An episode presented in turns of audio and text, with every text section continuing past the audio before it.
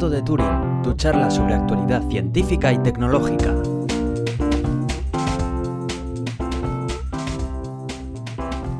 Bienvenidos al Gato de Turing, yo soy Aitor Brazaola.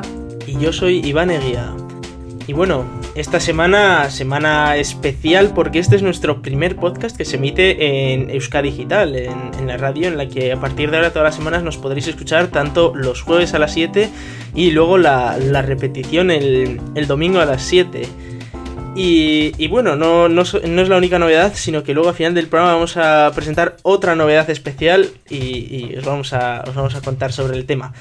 Pero más allá de esto, este podcast también es especial por otro motivo, porque aunque digo que esto se está emitiendo el, jueves, bueno, todos lo podéis escuchar eh, a partir del, del, miércoles. Y este miércoles especial, ¿verdad, Editor? Sí, señor.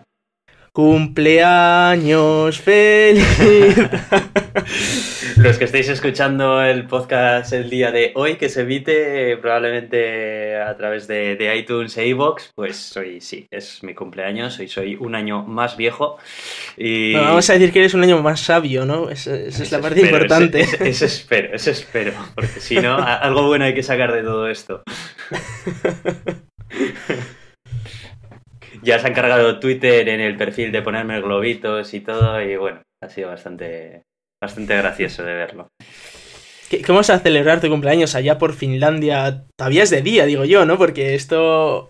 Sí, todavía es de día. Y yo quiero que me lleven a ver la del marciano. Sí, señor. Así que, bueno, aquí que la podemos ir a ver en versión original, eh, voy a intentar poder ir a, ir a ver el marciano en los cines de aquí.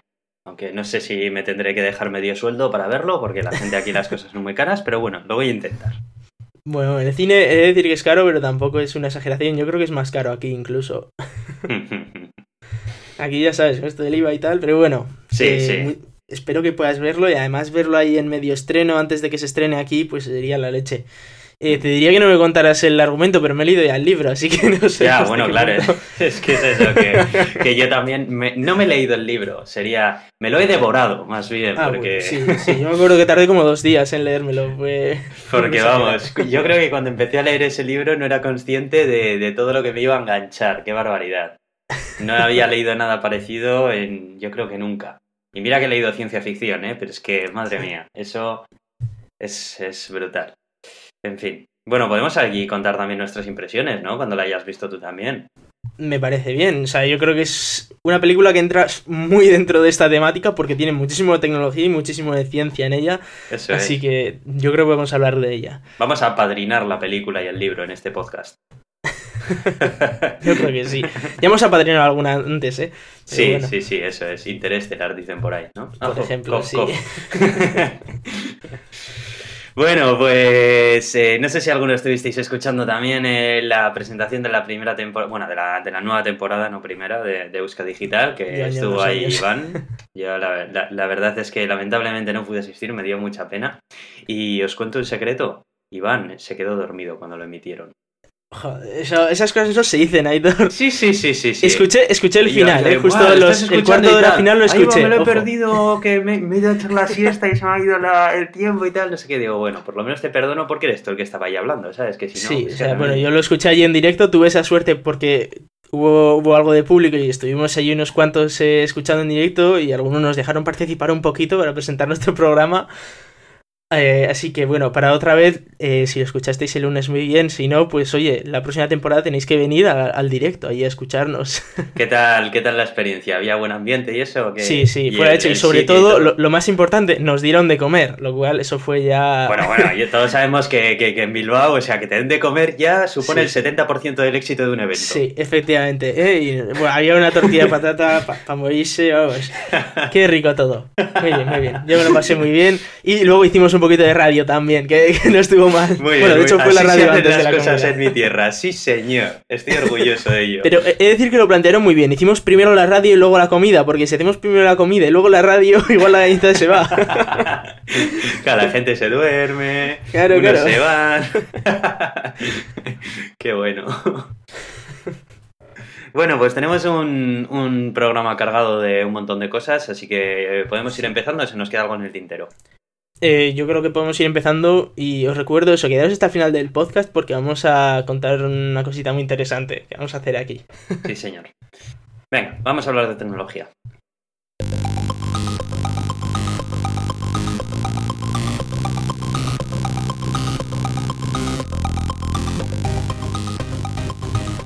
Bueno, pues eh, la semana pasada, eh, como, como os voy a recordar ahora, estuvimos hablando de los Nexus, que se presentaban de hecho el mismo día de, de la emisión del podcast. De hecho, nosotros em- la emisión nuestra fue como media hora antes de, de, la, de la charla de, de Google.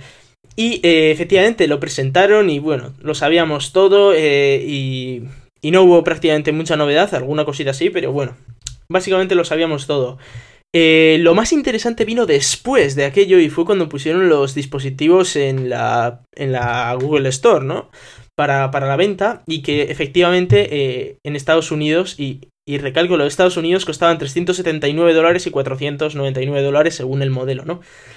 Esos 379 dólares uno podría pensar, bueno, pues aquí en Europa se van a convertir en unos 379 euros porque todos sabemos que, bueno, hay que cambiar el, la moneda y tal, y bueno, a pesar de que el euro sea más caro, pues es normal que aquí paguemos algo más. La- bueno, y la logística también normalmente. Y la logística y tal. Aquí. Sí, pues eh, no.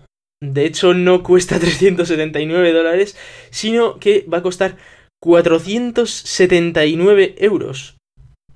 Y, y tiene... A mí me impresionó bastante en el, en el momento de, de escucharlo porque eran eh, la conversión de moneda de, a- de una moneda más barata a una moneda más cara y además le, le sumas 100. O sea, es, es como... Sí, eh, a mí también me, me- resulta muy raro, viniendo de Google, Sí. esta, este movimiento tan extraño, la verdad que, que no sé qué pensar. Eh, hmm. yo me imagino que, yo creo que ya tienen una algún tipo de combate con los fabricantes también que hacen Android o algo y, y le han Eh, bueno, a ver. algo de esto o así. Hay una pequeña parte de, explicación que, hombre, en parte sí que lo justifica, pero eh, no del todo, desde luego. Eh, la justificación básica es eh, el precio en Estados Unidos se pone sin impuestos y aquí están obligados a ponerlo con impuestos, con lo cual en Estados Unidos, aunque digan 379 dólares, no les va a costar 379 dólares, sino que van a tener que pagar los 379 dólares del producto más los impuestos del estado correspondiente. Con lo cual, pues es fácil que llegue a los 400 dólares o incluso más de 400 dólares. Eh, en Europa tienen obligación de poner esos impuestos, con lo cual sabes que esos 479 euros van a ser lo que te cueste en total. O sea, 479 euros.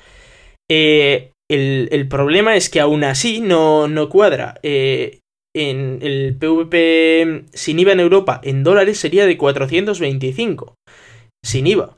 Y, y en Estados Unidos serían esos 379, con lo cual eh, ahí hay como unos 50 euros que no está claro a qué van. No se sabe si es por temas de logística, por temas de, de yo qué sé, de que no van a hacer stock en Europa y directamente lo van a enviar de Estados Unidos. Eh, quizás aduanas, no lo sé, pero ahí hay 50 euros que no sé de dónde vienen y que a mí me preocupan bastante, la verdad.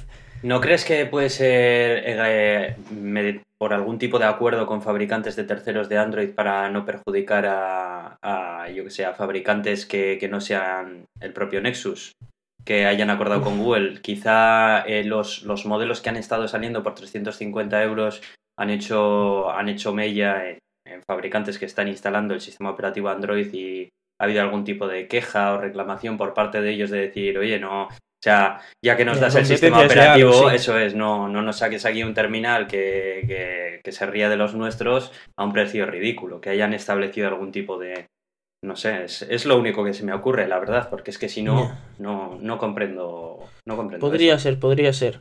Eh, bueno, decir que no solo los Nexus suben de precio en, en Europa, sino que también los, los Chromecast que, que pasan de, de los 35 dólares a los 39 euros. Que bueno, en este caso pues tampoco es excesivo, pero eh, sí, que, sí que se nota esa diferencia, ¿no?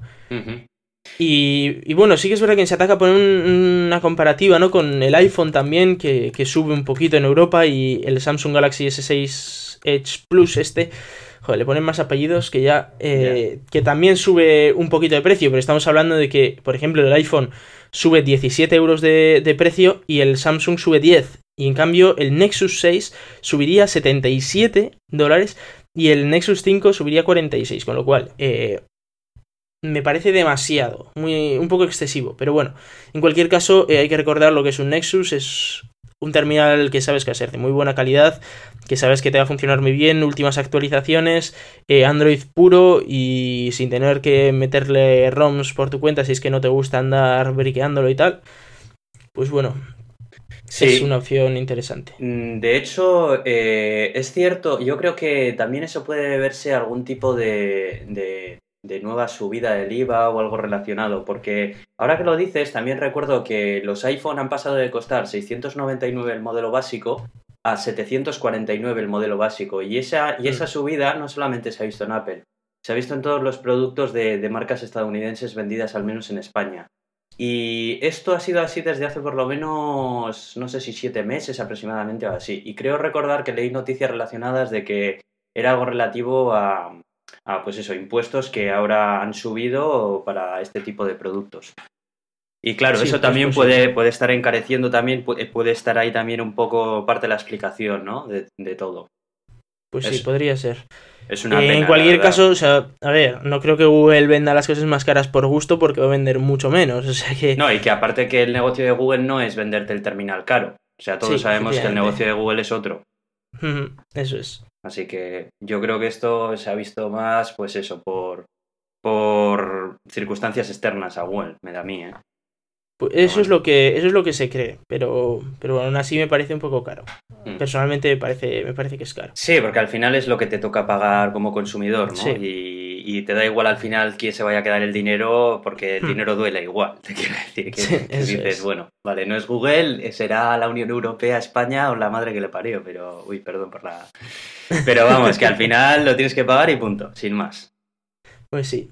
Habrá que ver a ver cómo cómo evoluciona todo eso. Bueno, pues eh, lo siguiente que vamos a hablar fue la presentación que hizo ayer Microsoft, que bueno, yo tengo un montón de pensamientos acerca de un montón de las cosas que sacaron. Em, bueno, yo ayer más o menos lo estuve siguiendo a través de Twitter y demás, y estuve viendo los productos y demás. Eh, voy a hacer primero un repaso de las cosas que presentó y luego entramos un poco más a debate, ¿vale? A, ver un poco de todo. Bueno, en primer lugar presentaron una nueva gama de productos que venían, vienen a competir, a competir un poco contra todos los ultraportátiles con la diferencia de que son un 2 en 1, ¿no? Va a sacar, eh, Microsoft digamos que saca su propio ultra portátil que al mismo tiempo es tablet llamado Surface Book es 100% hardware Microsoft. Eh, esto es, nuevo para la industria porque hasta ahora Microsoft eh, era una empresa más de software y servicios. Parece que ahora está empezando a, tener una completa gama de hardware, desde ordenadores portátiles hasta teléfonos móviles. Eh, luego entramos un poco a hablar acerca de él. luego también renovó la Surface Pro, eh, bueno, básicamente es un poco más, más de lo mismo eh, en, todos los sentidos, o sea, tiene, tiene, más potencia, más autonomía, tal, pues lo que ya tenía el anterior, pero mm, un poco más evolucionado. Los nuevos Lumia de gama alta, el 950 y el 950 XL, vienen a ser lo que tienen en otras marcas, un, smartphone y, y una phablet que lo que me llama la atención de estos es que llevan refrigeración líquida. Es el primer terminal que conozco que lleva un sistema, un sistema así. Y los precios pues rondan los 649 euros, así lo que viene a costar hoy en día un gama alta. El Lumia 550 es el terminal de entrada que han sacado con Windows Phone, que digamos que ofrece una experiencia Windows Phone lo más básica posible, pero con una buena experiencia de usuario y cuesta nada más que 139 euros. Eh, la verdad que, bueno, es un terminal a un precio muy competitivo, habrá que ver a ver la plataforma cómo empieza a desarrollar sus aplicaciones y todo.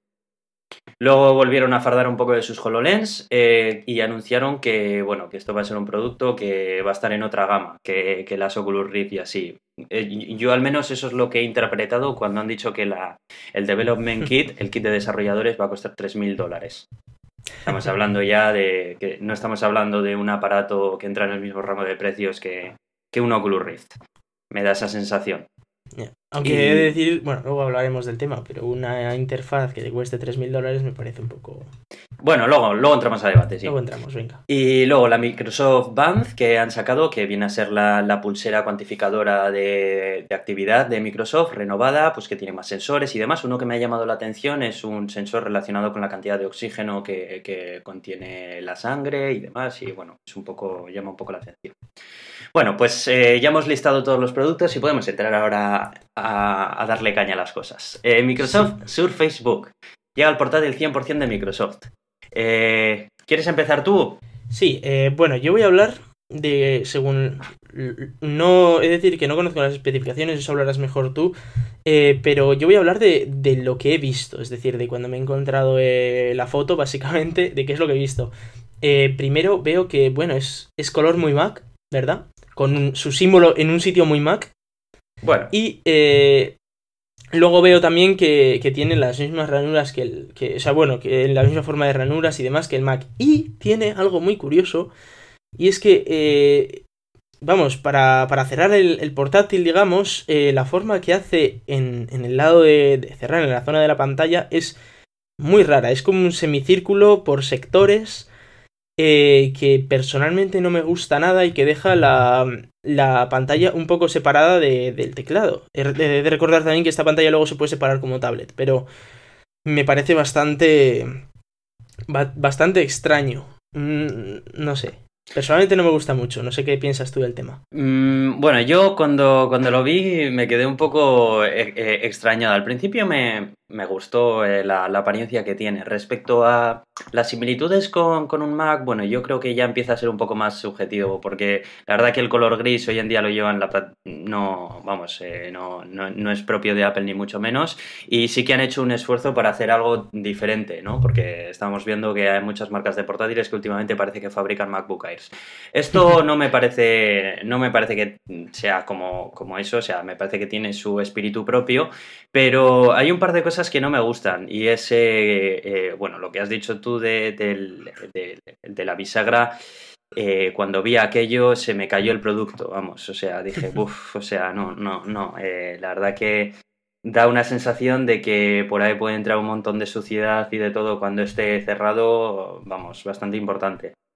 Respecto a las especificaciones, eh, bueno, pues aquí tienen algo, eh, las especificaciones son buenas, el tema es que se pagan muy caras, yo creo. Estamos hablando de un ordenador que, en su versión base tiene un Intel Core i5, ¿vale? Es un Skylake, que es de muy buena calidad y dama, tiene 8 GB de, RAM en su configuración básica y de 128 GB de SSD. Eh, el tema es que estas especificaciones, que son las básicas, eh, parten de los 1.499 dólares. Eh, es, mucho dinero, eh, yo creo que para estas especificaciones.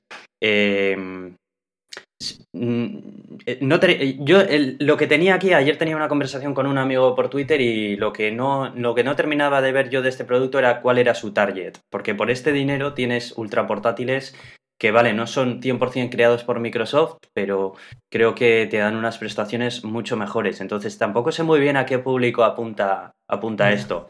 Eh, yo creo que sufre la misma dolencia que el MacBook a secas de Apple, ¿no? Que, tiene un hardware muy ajustado a un precio muy alto. Entonces, eso es lo que me deja un poco así. Eh, a mí no me termina de convencer. Pero bueno, este es mi juicio. No juzgo ni a los que se lo compran ni nada por el estilo. Sin más. Sí, es decir que todavía solo estamos hablando del hardware, que dentro tiene Windows y es el momento en el que lo. Yo personalmente lo dejaría fuera, pero, pero incluso el propio hardware a mí no me parece. De todas maneras, sí que veo muy bien que, Microsoft tome las riendas de su hardware y empiece a sacar hardware propio. ¿eh? Sinceramente, me parece que me parece que eso es una eh, una guía de, diseño muy importante que tienen que empezar a tener en cuenta los demás fabricantes de ordenadores eh, eh, PCs. Vamos. Como guía puede estar bien, es decir que a mí me, gusta el hecho de poder tener eh, gama amplia de portátiles, sobre todo pues, por, el tema de, poder elegir uno que, se adecue mejor a, lo tuyo, porque Mac, por ejemplo, tiene solo la gama de Mac y bueno, es posible que encuentres uno que se adecue a tus gustos y a tu forma de trabajar, pero es posible que no. Y en cambio sí que me gusta que en el caso de los PCs tienes una gama enorme que seguro que hay alguno que, que se adecua, con lo cual no me gustaría que se convirtiera en un Mac de Microsoft, es decir, que, que todo el mundo empezara a hacer portátiles como este y que se separaran todos la pantalla y demás. Parece que, Microsoft está marcando un poco por ahí también el, camino con el tema del sistema operativo que se puede ejecutar tanto en el, teléfono móvil como en el ordenador y demás, pero bueno, iremos, iremos viendo. Eh, la Surface Pro 4 no sé si merece la pena entrar en detalle a hablar de ella porque es que en realidad viene a ser Yo la he visto es, es una Surface Pro 3 un poco mejorada y... Sí, viene a ser la evolución. Sí, eso es la, evolución lógica. Eh, pues como cada terminal móvil también que saca su evolución lógica, pues la evolución lógica tiene una pantalla eh, con mayor resolución, tiene más procesamiento, tiene pues mejor pantalla táctil, etcétera. Vamos, que si, si, eres un cliente de la Surface 3, te va a gustar la Surface 4, no, no tiene nada que eh, tal, entonces, o sea, sin más. una, una cosa que me llama la atención de toda esta presentación de Microsoft es que sobre todo son los precios, porque mucho se habla cada vez que Apple hace una presentación, ¿no? Rápidamente de, ¡wow, qué caro, tal, no sé qué! Pero después de ver los precios de la presentación de los productos que ha presentado esta gente, eh, Sinceramente me parecen hasta más caros que los de Apple, pero no ha habido tanto revuelo, lo cual es algo que me llama la atención. Pero bueno, eso ya es otro tema. Eh, igual es por, el tema de quién va a comprar esto, ¿no? sí, no, no, no, lo sé, sinceramente, pero por ejemplo estamos hablando de que la, Surface Pro eh, más, más modelo base son 899 dólares. Estamos hablando de... Y lleva 4 GB de memoria RAM y 128 de disco duro y un Core M3, que tampoco es nada del otro jueves. Pero bueno, yo lo dejo ahí en el aire, ¿vale? Tampoco quiero eh, solamente digo para que nos personalmente sí me parece que está siendo de Apple, ¿eh? A ver, personalmente sí que me parece que está siendo muy caro, pero eso no quita que Apple sea muy caro. Es decir, eh, me, está pareciendo un poco a, los políticos, ¿no? En plan de, oye, y tú, tú más caro todavía. Eso es, eso es. Es decir, da igual, los dos son muy caros, me, parece a mí personalmente. Sí, eso es, que los dos manejan precios altos, que, tampoco se lleve mucha gente a engaño de que, porque hasta ahora parecía la sensación de que, ah, todo lo que es de Microsoft es más barato y todo lo que es de Apple es carísimo. Pues, a mí personalmente siempre me ha parecido Microsoft incluso más caro que Apple. Eh, más que nada por, por cómo lo vende, por la forma de, de hacer sus productos, porque hay que recordar que estos portátiles, si por ejemplo ahora les quieres meter el Office, tienes que pagar la pasta que cuesta el Office y luego quieres meterle otra cosa, pues tienes que irte a la Store de Windows y pagar la pasta que cuesta. Entonces, eh, personalmente me parece que es incluso más caro que, Apple, eh, sobre todo porque la calidad no es comparable a la de Apple. Bueno, no sé mm, el hardware pues si será comparable, pero al menos en el software no me parece comparable. Mm, pues no lo sé, la verdad, pero desde luego que, bueno, simplemente tenerlo en cuenta que estamos hablando también de unos dispositivos que, valen lo suyo, que no estamos hablando de precisamente tal. Eh, y bueno, luego hablamos de los Lumia 950 y 950 XL, que son los gama alta que han sacado. Em, eh, lo que me llama la atención de estos es el sistema de refrigeración líquida que han montado. No, lleva, no lleva motor, la refrigeración líquida de aquí es simplemente por evaporación. El propio circuito eh, hace que se mueva digamos, el fluido que tiene en su interior. Y disponen de una cámara mm, de, muy buena calidad también. Pantalla OLED con unos negros muy buenos. Y, se vienen a situar entre 640, 650 euros y... Sí, 549 y 649 dólares. No digo euros, que todavía no hay precio. En euros, ya sabéis que subirá, subirá probablemente. Eso es. Y bueno, no sé si quieres comentar algo de los Lumia o pasamos. Eh, pasamos porque no, no los he leído en detalle. Vale, y, nada, el Lumia 550 es un gama de entrada, 139 dólares, eh, me imagino que andará por los 150-200 euros. La verdad que el precio es muy bueno, ah, me parece, y, bueno, si cumple lo que promete... Es muy bueno, pero luego habrá que probarlo porque es decir, hay, hay móviles por 50 euros también, pero... Claro, claro, eso es. Entonces, bueno, y, yo la, eh, lo que espero es que, bueno, viniendo directamente de Microsoft, y habrá querido hacer que su sistema operativo luzca con una buena experiencia de usuario. Entonces supongo que estará optimizado de forma de que, de que sea un placer utilizarlo, o eso espero, porque si no, no hay quien le salve. Porque, vamos, si estamos hablando de terminales Samsung que no pueden tirar ni, ni, con las pestañas porque cuestan 50 euros, pero tienen un sistema operativo Android cargado de cosas, supongo que esta gente que se preocupa del sistema operativo se habrán encargado de hacer que el sistema sea bastante más estable en un hardware de este, de este precio. Pues sí.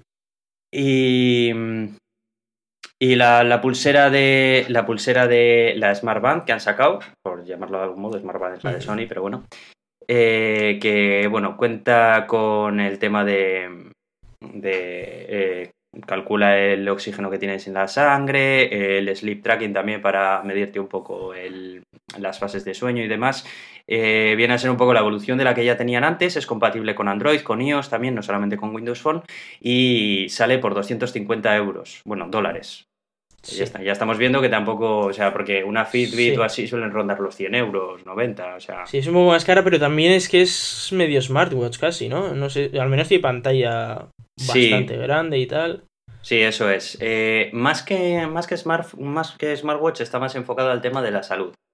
Sí. Pero bueno, también de la hora. Entonces ya con estos dispositivos claro. tampoco sabes cómo categorizarlos.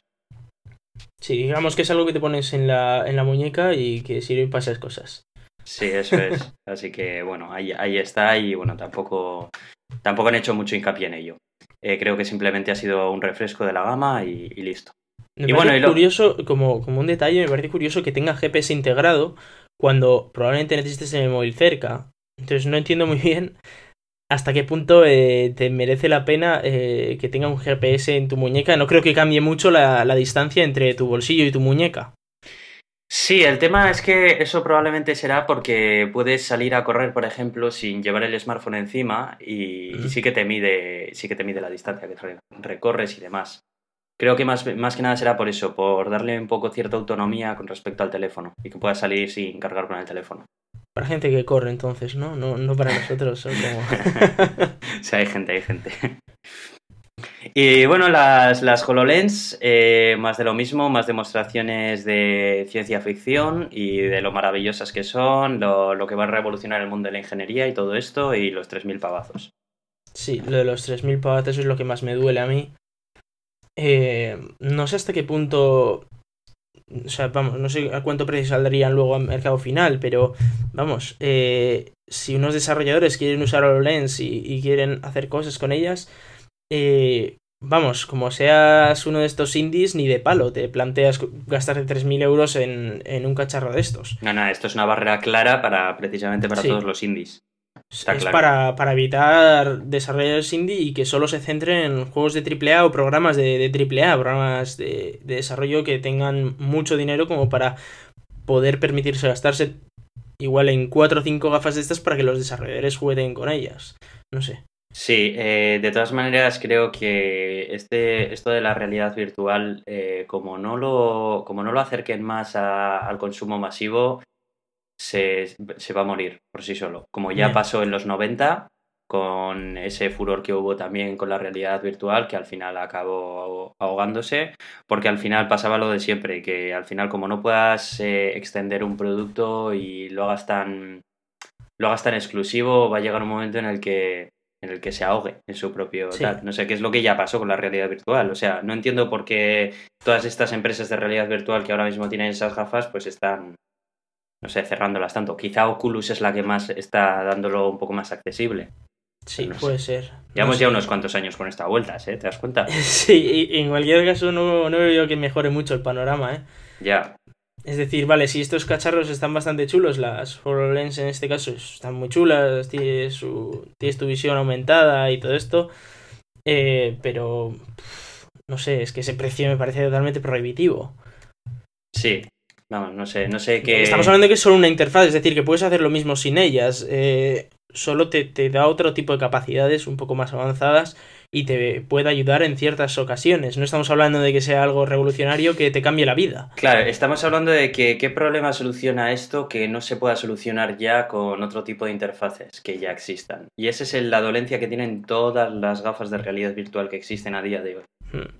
Vamos, que yo me acuerdo. Muy espectaculares, eh... pero les pasa eso. Que, que, que, solucionan que no pueda solucionar otra tecnología que ya exista? Sí, yo me acuerdo de la primera presentación que hicieron de las, de las gafas en las que se veía eh, a una persona que estaba dibujando en, eh, en 3D y tal, y usaba las gafas para ver su, su prototipo en 3D eh, encima de su mesa, ¿no? Pero yo digo, hombre, pues usas el ratón y lo ves en el ordenador, que vale, igual es un poco más incómodo, igual no puedes andar tú girando tu cabeza para verlo desde diferentes ángulos, pero eh, el ratón te cuesta 15 euros y ese cacharro te cuesta 3.000. Me parece que igual hasta te lo puedes ahorrar. Sí, es que es eso, que realmente no es algo que, que digas, no, es que teniendo esto lo puedo hacer y si no lo tengo, no. Y es tan mm. importante que no sé cómo he podido vivir hasta ahora sin que esto exista. No sé. No sé. A ver, a ver, cómo evoluciona. Igual esto es solo una cosa de developers y luego cuando lo hagan a producción masiva baja muchísimo de precio. No lo pues sé. Eso, eso espero, la verdad que eso sería. Porque si sería un precio asequible, hasta yo me pillaba unas, la verdad. Que pues me pues gustaría poder experimentarlo en primera persona. Y bueno, pues eso, así resumiéndolo todo, así, pues eso fue lo, que ayer presentó Microsoft. Pues sí. Así que bueno, vamos a ir pasando. Vamos a ir a por otras cosas. Pues os quería yo hablar porque no sé si os acordáis que la semana pasada hablamos de, un proyecto que pretendía crear un, un, buzón de correo privado y tal, que al final, por cierto, no salió. Pero ah, dicen que. No, no salió, pero dicen que han aprendido algunas. algunas lecciones del tema y que van a intentar hacer otra cosa un poco mejor, pero para dentro de un año así. Eh, en cualquier caso, hoy os presento algo que la verdad es que me llamó muchísimo la atención y es eh, una maquinilla de afeitar por láser. Y, la gracia de todo esto es que eh, este sí que va a salir adelante porque eh, quedan todavía 11 días y pidieron ellos 160 mil dólares y ya han recaudado casi 4 millones. Entonces, bueno, ya está financiado, digamos. Obviamente. O sea, que hay una clara necesidad de afeitarse sin tener que gastar maldito dinero en las cuchillas de afeitar, ¿verdad? E, en cuchillas de afeitar, luego eh, problemas de irritación y todo el rollo que sobre todo en algunas pieles provoca. Y vamos, es eh, yo estuve viendo el, cacharro este. Eh, me, gustó mucho precisamente por las ideas que trae. De hecho, prácticamente se han ido todas las, todos los rewards estos que hay de esto. Solo lo solo les quedan las... Eh, el último precio para las cuchillas, pero bueno, te puedes comprar una. Y bueno, digo cuchillas, pero no son cuchillas, porque como os digo, corta con láser. Y bueno, sí. Eh, la, gracia de es que han encontrado una onda de, láser que nosotros debemos tener unas moléculas en el pelo que cuando le da justo esa, esa frecuencia del láser se, se parte el pelo. No se quema ni nada, simplemente se parte el pelo entonces los tipos son capaces de cortar pelo con el láser sin, sin tener que meter suficiente presión como para quemarlo y, y, que sea todo bastante seguro. Entonces, eh, bueno, pues hacía una explicación eh, todo, de todas las cosas que tiene, pues eso, que no, no te vas a quemar, no vas a tener infecciones, eh, no te vas a cortar porque no corta. bueno, pues un, un montón de, cosas que, que, estaban bastante, bastante chulas. Y luego el hecho de que eh, duraba. Eh, duraba como 50.000 horas el, cacharro, el láser, y, y, se, y solo usaba una batería de estas triple A que te duraba mínimo un mes con, con un uso normal. Con lo cual me parecía bastante interesante el tema. Mm, qué fuerte. Yo cuando vi esto pensaba que era algún tipo de broma, algún hoax o algo. no, no, no. van en serio los tíos. Que es la típica chorrada de estas virales y demás. pues no, bueno, van, en serio los tipos. y, bueno, yo ya he reservado la mía, que se supone que llega en marzo del año que viene. Hombre, yo he dicho, hombre, esto lo tengo que probar en mis carnes como buen científico de a ver cómo leches corta esto, ¿eh? Buah, lo tienes que contar cuando lo tengas. Hombre, por supuesto que lo voy a contar. Qué fuerte.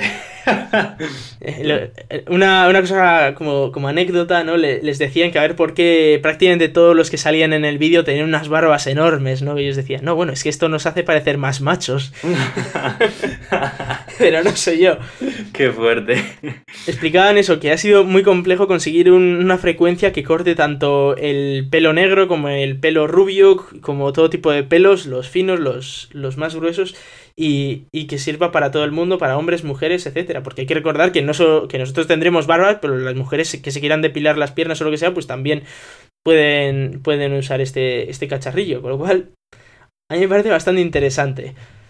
Sí, sí, estoy, estoy alucinando, vamos, estoy viendo la introducción del vídeo además y me estoy quedando loco, ¿no? Con el, tipo que sale Bueno, en fin, en el, en el enlace que os hemos dejado podéis verlo vosotros también, así que bueno, ya, ya, veréis. Y podéis reservar la vuestra si, si queréis que, que no está un precio demasiado alto. ¿Qué pasará? Bueno, seguimos con la guerra de AdBlock y los bloqueadores de contenidos, ¿eh? Sí. Eh, joder. Esto se está poniendo muy feo, ¿eh? Eh, estamos hablando de que ahora eh, AdBlock, que no es AdBlock Plus, hay que recordar que son diferentes extensiones. Bueno, hay un jaleo de la leche. Eh, ha vendido su extensión y no se sabe a quién. Entonces, ha habido rumores en su momento de, oye, a ver si se lo ha vendido algún fabricante o alguna web para que en su web no aparezca el, no funcione el bloqueador o yo qué sé. Ahora se está hablando de que es posible que se lo haya vendido a AdBlock Plus, que es el otro, eh, el otro, digamos, la otra extensión popular para, digamos, pues para quitarse su competencia en bloqueadores de anuncios, que ya, fijaros si es absurdo el tema. Sí.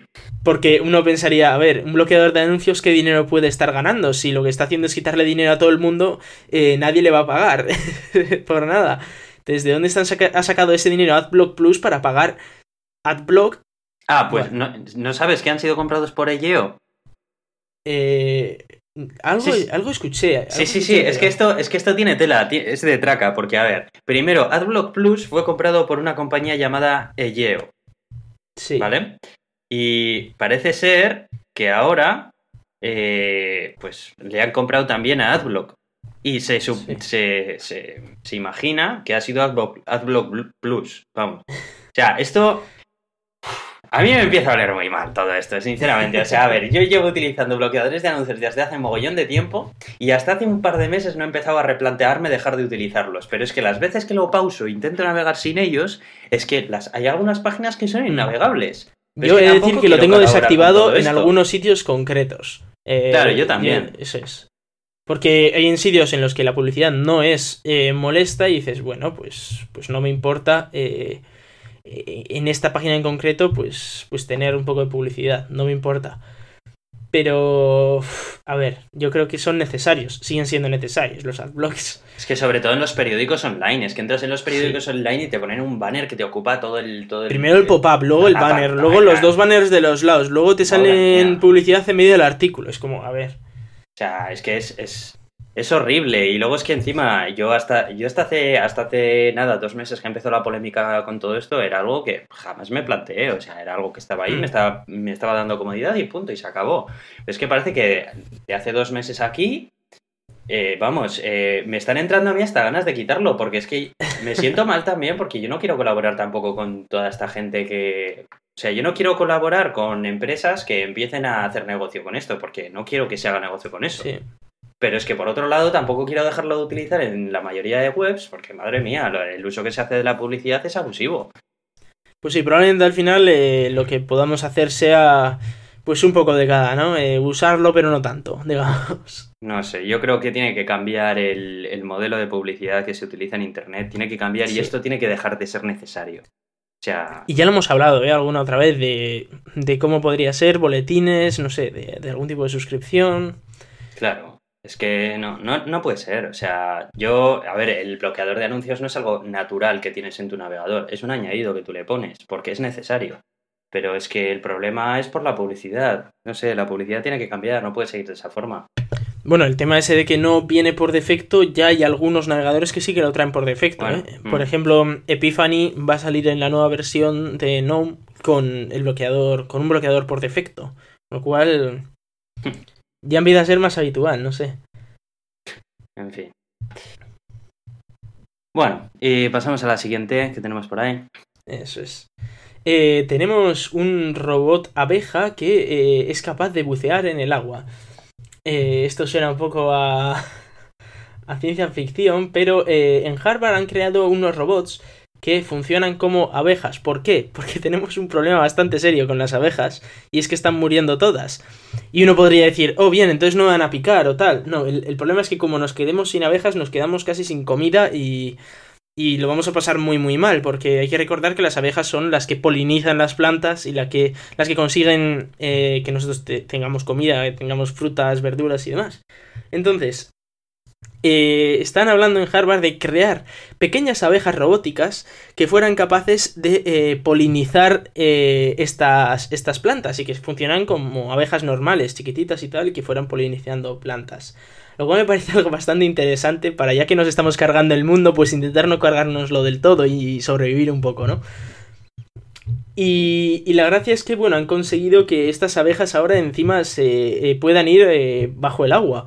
Lo cual es, no sé si hasta qué punto es útil, pero eh, ahí andan. Hablan de hacer exploraciones submarinas de forma rápida y sencilla. Sí, sí, pero no sé, esto es como los vas a poder poner en una cámara o qué, no sé. Sí, sí, sí, es curioso. Me, me recuerda mm, eh, no sé si era en el último, en el anterior Call of Duty, ¿no? Que tienes una fase en la que para espiar a unos terroristas tienes que utilizar un dron del tamaño de una mosca y tienes que manejarle a través de, los, de los conductos del aire y demás. Y bueno, es bastante... Pues mira, hoy en día ya parece que, ha dejado de ser ciencia ficción. A mí el proyecto de decir que me interesa sobre todo por el tema de la polinización porque eh, es, es clave, ¿eh? A día de hoy lo de las abejas es un problema muy muy serio que, lo estamos dejando un poco como pasar, pero de aquí a 10 años podríamos estar en un, en un grave aprieto con, las abejas.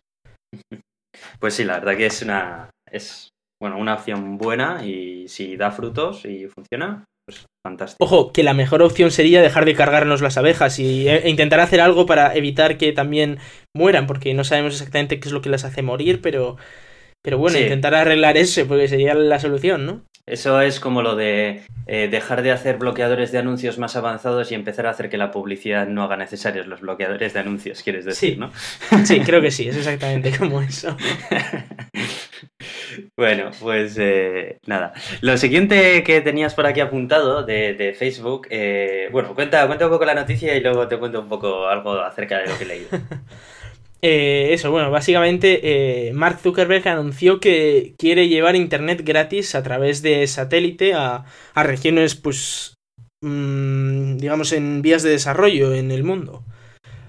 Y bueno, ya, ya tienen preparado eh, el satélite y tal, que despegaría a finales del año que viene en un cohete de SpaceX, como no y que, llevaría, eh, llevaría Internet por satélite a 14 países situados en eh, África subsahariana y eh, les llevaría Internet en teoría gratis. Con lo cual, bueno, pues puede ser interesante. Imagino que les hará una cuenta de Facebook gratuita y todo esto para poder robarles toda la información.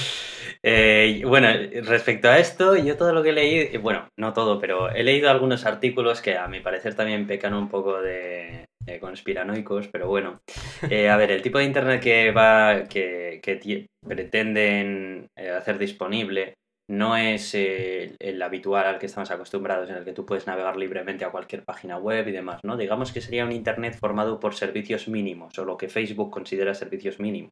O sea, Facebook y ya, ¿no? no, estos son Facebook, Wikipedia, Google y no sé si alguna página más así de este, de este estilo. No es una navegación libre. Entonces, eh, han empezado a haber algunos, también algunos eh, eh, artículos, ¿no? Hablando también acerca de, Buah, pero es que esto es una manera de, de, controlar el ancho de banda, de controlar los principales, las principales webs que van a estar disponibles en ciertas partes del mundo, porque claro, va a ser el árbitro de qué sale, qué no sale y no sé qué. No sé, a ver, personalmente creo que puede tener un, poco parte de todo, pero tampoco, tampoco es llegar a ese punto de conspiranoico. O sea, a ver, entiendo que llevar, llevar Internet a, esos puntos, eh, a, a, esa escala, además, técnicamente es una labor muy compleja y lo que no puedes pretender es darle una conexión de 100 megas simétricos a todo el que se conecte, porque es que es imposible. Bueno, eso creo yo al menos. O sea, entonces entiendo la razón, el motivo técnico por el cual digan, no señores, o sea, esto va a ser nada más estos sitios web que consideramos importantes y demás. Entonces, bueno, hay que eso, cada uno que piense lo que quiera, pero bueno, a mí tampoco me da la sensación de que sea algo tan, guau, es que solamente quiere controlar todo el tráfico, o sea, quiere hacer la web eh, no neutra, ¿no? ¿Sabes? lo de la neutralidad de la web que hubo hace poco. Bueno, pues eh, eso es lo que piensan algunos y bueno, sin más. Que quede eso ahí. Y bueno, esto era, esto era, todo por tecnología, que se nos ha hecho un poco largo, pero es verdad que esta, esta semana ha sido bastante completa. Hay semanas en las que tenemos poca cosa y esta semana en concreto teníamos bastante para hablar. Ya te digo. Así que toca hablar ahora de espacio y otras ciencias. Y tenemos bastantes cosas también. Bueno, Vamos por ello. Venga.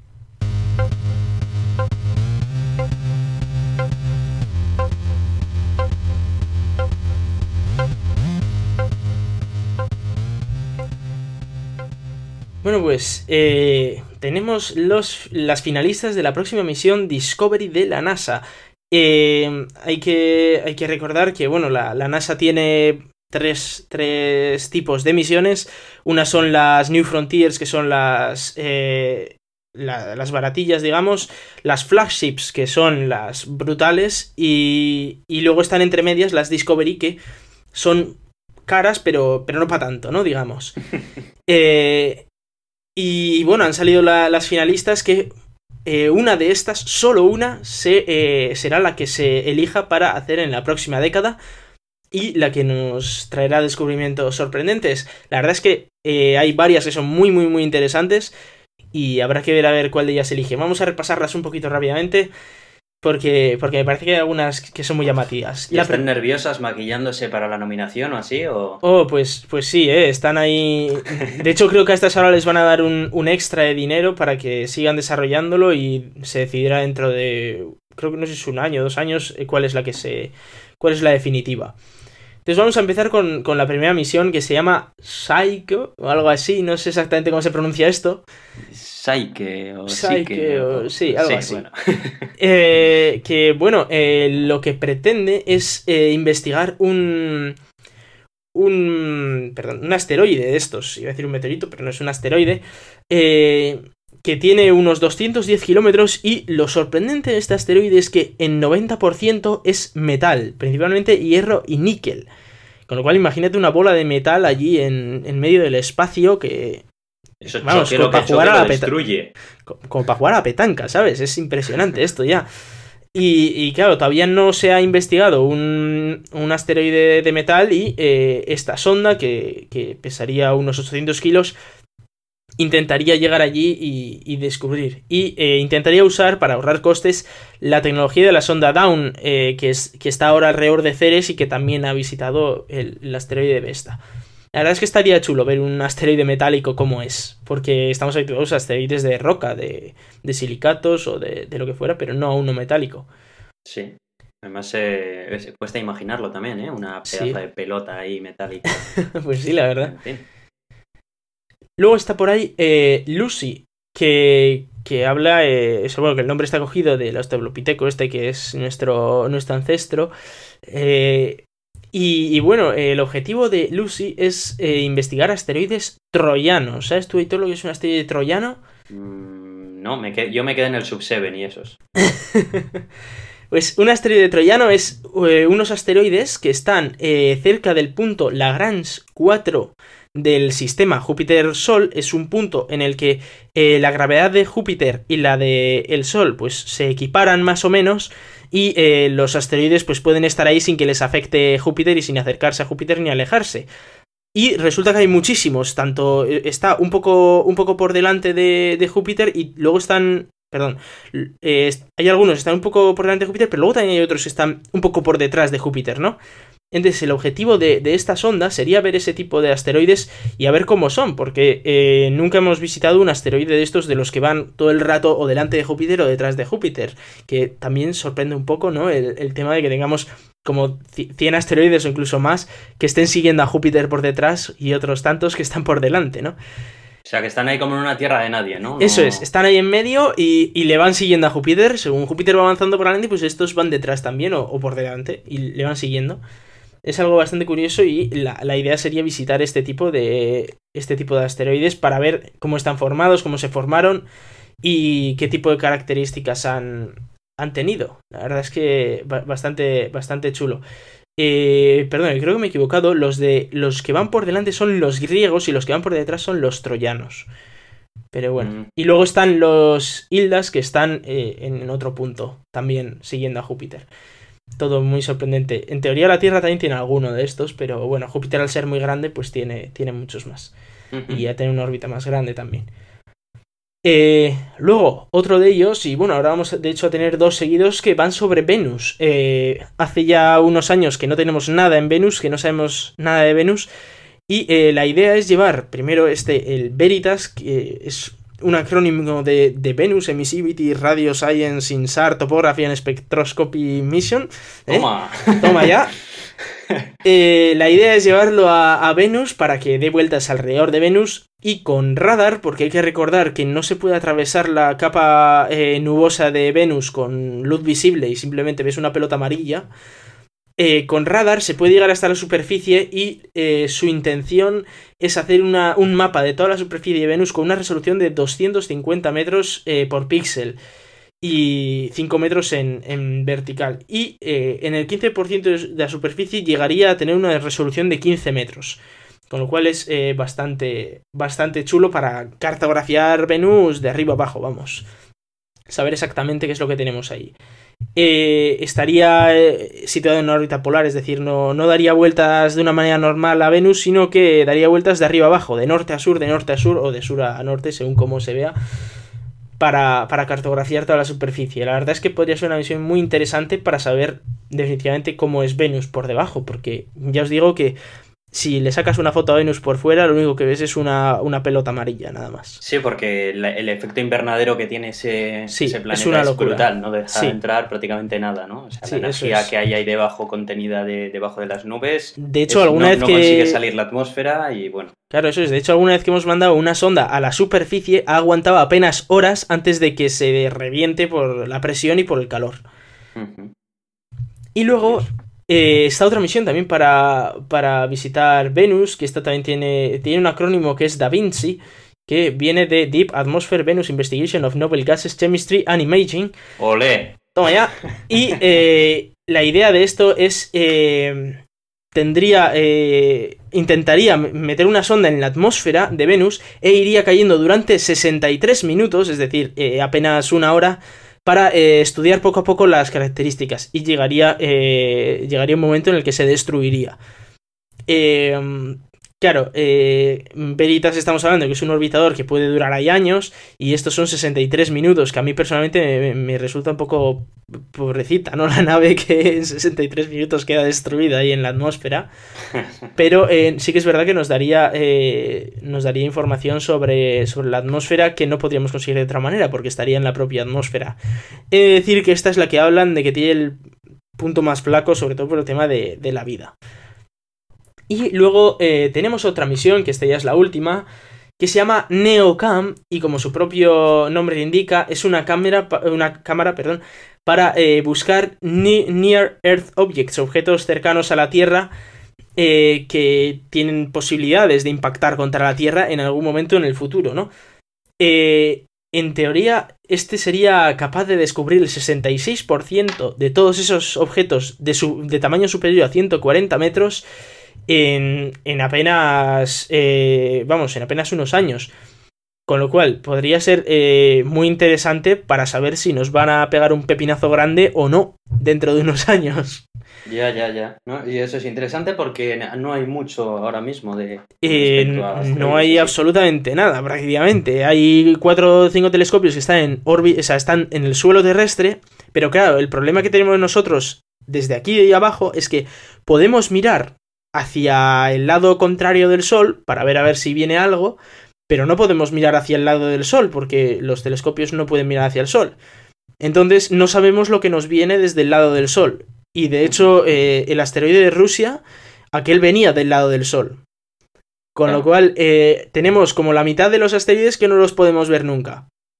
Entonces poner este bicho en el espacio que estaría más cerca del Sol, eh, en el punto que se llama Lagrange 1, desde allí podría ver la Tierra desde el Sol y podría ver asteroides desde ese punto de vista que sería muy interesante, la verdad, para descubrir nuevos objetos que se podrían dirigir a la Tierra en el futuro.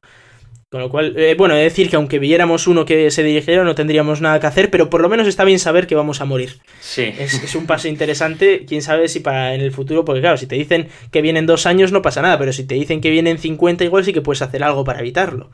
Claro. Entonces, está bien saberlo con antelación. Pues sí, la verdad que, sí. Y esas son las, las misiones eh, Discovery de la NASA. Una de ellas se aprobará. ¿Cuál es tu favorita, Hitor?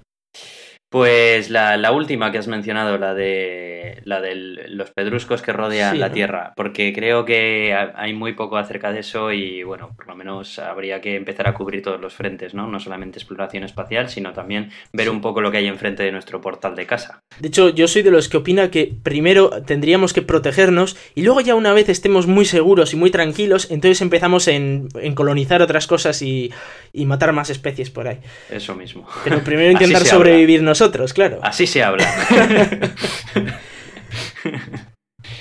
Bueno, bueno, las dos, la- tenemos dos cosas más que son muy interesantes. Pues sí, eh, tenemos dos más y la primera eh, fue algo bastante chulo y es que eh, la NASA ha liberado 10.246, bueno, he visto cifras un poco distintas, según se dicen 8.000 y pico, la verdad es que no me he puesto a contarlas, 10.246 fotos de sus misiones Apolo. Eh, esto significa que podéis ver todas las fotos de, de los Apolo, todas las que sacaron los astronautas, tanto en órbita terrestre como dentro de la nave, como ya en la Luna, como fuera de la Luna, como volviendo, bueno, todas las fotos que sacaron y las podéis ver en HD, en Flickr, que, que bueno, son espectaculares y, y podréis ver, pues eso, eh, si aparecen estrellas, si no aparecen estrellas, si las, si las sombras están para un lado, para otro. Son Eh, una pasada las fotos. Yo las he estado viendo y son increíbles. Además, una calidad brutal. Sí. Eh, pero ves hasta la, la vida que hacían los astronautas dentro de la nave, Sí. desde lavarse los dientes a- hasta, hasta orinar. Hay, fotos de, de todo. Bueno, y las fotos de la superficie y la luna, una calidad que jamás se han visto, un color Sí. Increíble. Vamos, te dejan con la boca abierta. Yo la verdad es que las he estado viendo y son in- increíbles. Ver la luna de tan cerca con esa calidad. Sí. Bueno, bueno, bueno. Impresionantes, brutal. la verdad, sí. Brutal. Echarle un ojo. Y eh, bueno, finalmente, para, para acabar ya, tenemos eh, una noticia, y es que, bueno, hace poco salía por ahí la noticia de que Elon Musk quería eh, bombardear Marte con bombas nucleares. Todo esto pues para intentar hacerlo habitable, ¿no? Para terraformarlo, sacar el hielo de, de los polos y, y hacerlo habitable. De hecho, ya lo explicamos un poco a- aquí. Y ahora ha explicado un poco mejor cómo lo haría, porque claro, todos pensamos bombas nucleares y dices, joder, está Hiroshima bonito como para Sí, poner sí, aquello ahí. A este se le ha ido la olla, ¿no? Y Eso bueno. es. Pero ha explicado que él no usaría bombas de fisión de, de uranio, de plutonio, como las que se usaron en su día en Hiroshima y Nagasaki, sino que usaría bombas de fusión, de, de hidrógeno. Eh, estas, bueno, aparte de tener mayor generación de, de calor, aunque sí que es verdad que son más caras, eh, lo que permiten es hacer toda esta girada sin convertir Marte en un núcleo radiactivo ahí que no hay quien se acerque. Lo cual también es algo interesante si en algún momento quisiéramos ir a vivir allí, pues no morir de cáncer en 10 años. Sí, la verdad que sería un punto a tener en cuenta. Eso es. Eh, claro, la, la gracia es eh, que, que quiere mandar un montón de, bombas de estas y, y el tío lo dice en serio. O sea, yo siempre, siempre que le veo a Elon, siempre, siempre está pensando y dice, a ver, ¿cómo hacemos esto? Yo quiero... Quiero crear una colonia ahí en Marte, pues habrá que, habrá que calentar aquello un poquito para poder estar. Y lo que hacemos es mandar bombas de fusión.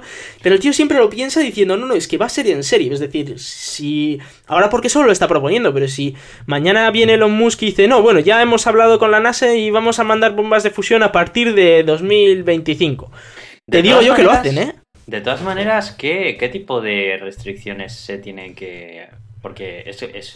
Marte no es de nadie. O sea... Claro, ahí está, ahí está el O problema. sea, te quiero decir que si yo ahora mismo soy un multimillonario con la capacidad de mandar cohetes y de bombas atómicas porque yo lo valgo, como por ejemplo es Hmm. Elon Musk, ¿quién le puede impedir que no lo haga? Porque claro, no estamos hablando de ningún gobierno, de ningún país. Hombre, ningún- te pueden, en- te pueden prohibir eh, despegar de aquí, que ya es algo. Y, y las bombas nucleares están, ¿Pero con qué están restringidas. Hombre, primero Pero porque son bombas nucleares, tú no puedes poner en órbita de la Tierra una bomba nuclear. Bueno, pero Porque esto no iría a la incumples órbita todos los Tierra. tratados. Primero sí, primero tiene que Bueno, salir de la sí, Tierra. tienes. Entonces, claro, a ti te dicen, no, no, de, de la Tierra no sales.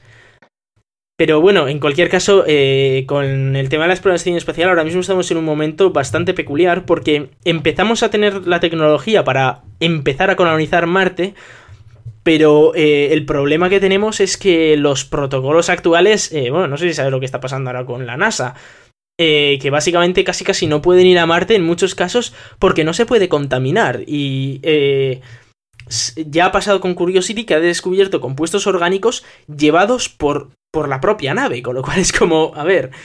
Estoy intentando descubrir a ver si hay vida, pero llevo yo vida, entonces obviamente hay vida, pero claro, igual es la vida No, que no te yo. preocupes que cuando, cuando aterrice ese misil que quiere mandar Elon Musk va a dejar de haberla, ¿eh? O sea, por eso no te preocupes. Pues no sé, eh, no te sabría decir porque si la manda con, con algo de. con alguna bacteria y tal, podrían reproducirse. Y más si encima calienta la superficie, no sé.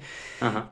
Y, y bueno, está el tema, por ejemplo, para enviar humanos, el- uno de los mayores problemas, aparte del dinero, es eh, el hecho Somos de. un saco de bacterias. Claro, somos un saco de bacterias que, que aquello lo, lo poblamos enseguida y es un problemón. Con lo cual, bueno, habrá que ver a ver en qué quedan todas estas cosas y a ver qué decisiones toma ya la NASA, porque a mí me parece muy interesante, ojo, eh, la investigación científica, pero más importante que eso me parece la supervivencia de la raza. Y como he dicho antes con lo del tema de los asteroides, eh, de la misma manera que sí que me gustaría que, que se descubriera qué es lo que nos va a pegar el pepinazo, también me gustaría tener un, un arca de Noé, si fuera en B. Marte o lo que sea. Eso es un plan B de que si nos van a dar la leche, pues huir allí. Con lo cual dice, sí, mira, oye, igual lo contaminamos, pero mira, igual hay que empezar a buscar otro tipo de cosas una vez hayamos colonizado otro planeta y estemos al menos a salvo, la especie, Sí. no lo sé. Sí, opino igual. Pues bueno, eso era Bueno. todo.